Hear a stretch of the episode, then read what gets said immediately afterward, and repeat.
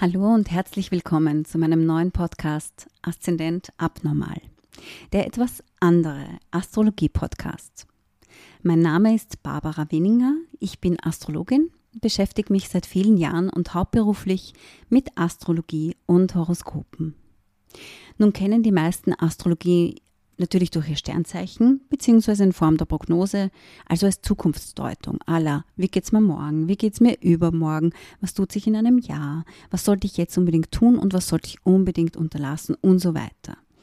Aber dass dieser Blick in die Sterne durchaus auch ein gutes Instrument zur Selbsterkenntnis und Selbstreflexion sein kann, das ist vielleicht nicht ganz so bekannt.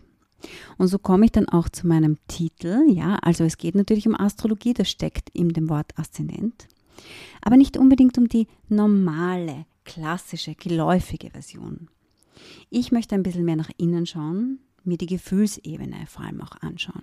Ganz konkret kann Astrologie wirklich eine gute Hilfe dabei sein, sich selbst ein bisschen zu reflektieren, erforschen und vor allem sich selbst zu akzeptieren.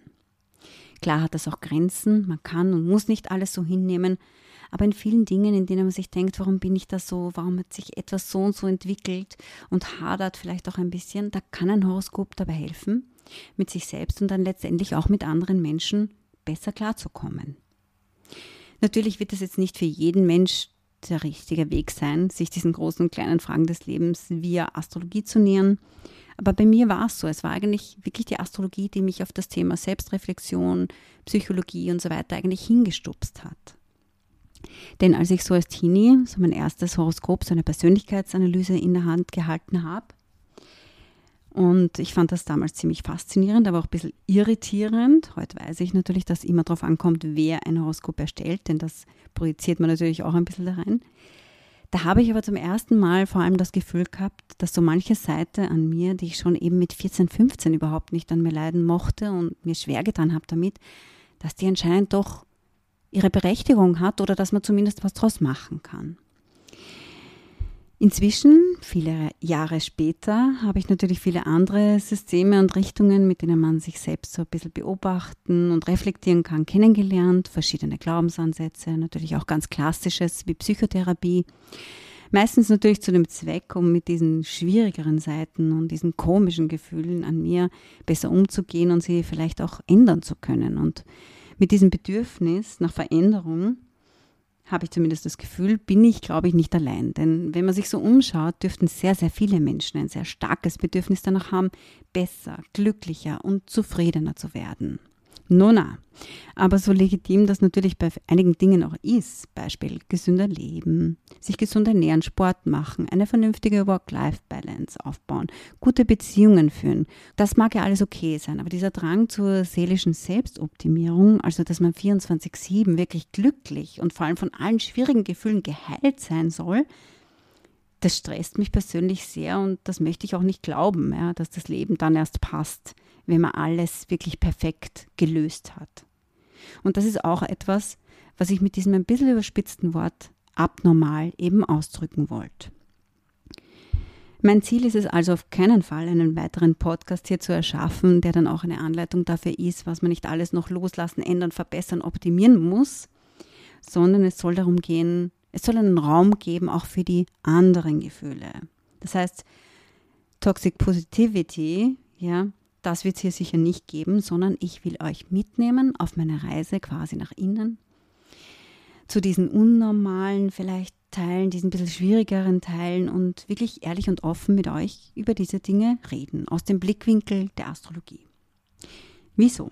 Wieso sollte ich das tun und wieso sollte ich mir das auch antun? Naja, erstens dachte ich mir, es gibt ja nichts, mit dem ich mich besser auskenne als mit mir selbst, also zwischendurch zumindest. Und zweitens hoffe ich, dass wenn ich mich da offen zeige, dass es vielleicht dem einen oder anderen auch hilft, dem und der es ähnlich geht und die sich damit schwer tut und dann können wir uns beide ein bisschen besser fühlen. Als Einstiegsthema möchte ich mich dem rückläufigen Merkur und dem Thema Ängste widmen bahnt sich ja gerade wieder an und ist in aller Munde, dieser rückläufige Merkur. Und der ist ja inzwischen wirklich wieder bunte Hund in und außerhalb unserer Astrologieszene. Weil selbst Leute, die sonst gar nichts mit den Sternen im Hut haben, notieren sich den teilweise im Kalender. Also das gibt's. Für all die, die dennoch noch nie etwas von diesem rückläufigen Merkur gehört haben, will ich es natürlich erklären. Neben diesen sogenannten Sternzeichen, also das, was in der Astrologie eigentlich Sonnenzeichen heißt, gibt es eben noch andere Faktoren wie das Mondzeichen, Venus, Mars, Merkur und so weiter, Aspekte, Planeten. Und dieser Planet, astrologische Planet wohlgemerkt Merkur, der steht für das Denken und alles, was damit zusammenhängt. Also Information und Kommunikation, Organisation, Reisen und Logistik. Seine mythologische Entsprechung ist der Götterbote, also Merkur oder Hermes. Der ist ja da so ähnlich drauf. Und dreimal im Jahr wird dieser Merkur für drei bis vier Wochen rückläufig und geht rückwärts, beziehungsweise schaut es eigentlich von der Erde aus gesehen nur so aus. In der Astrologie wird es aber genauso interpretiert. Das heißt, auch die Gedanken laufen zurück. Und klar, wenn man dann im Rückwärtsgang unterwegs ist, dann geht alles ein bisschen langsamer und beschwerlicher. Inzwischen ist um diese ganze Merkur-Geschichte so ein richtiger Hype entbrannt. Das merkt man vor allem auf Social Media. Sprich, was immer in diesem Zeitraum schief geht, der Merkur, der muss schuld sein und am besten geht man überhaupt nicht mehr aus dem Haus. Ob das jetzt wirklich so stimmt oder nicht, das muss jeder und jede für sich selbst rausfinden und beobachten. Der aktuelle Zeitraum ist jedenfalls der 27.09. bis zum 18.10. Da ist Merkur eben in diesem Herbst retrograd.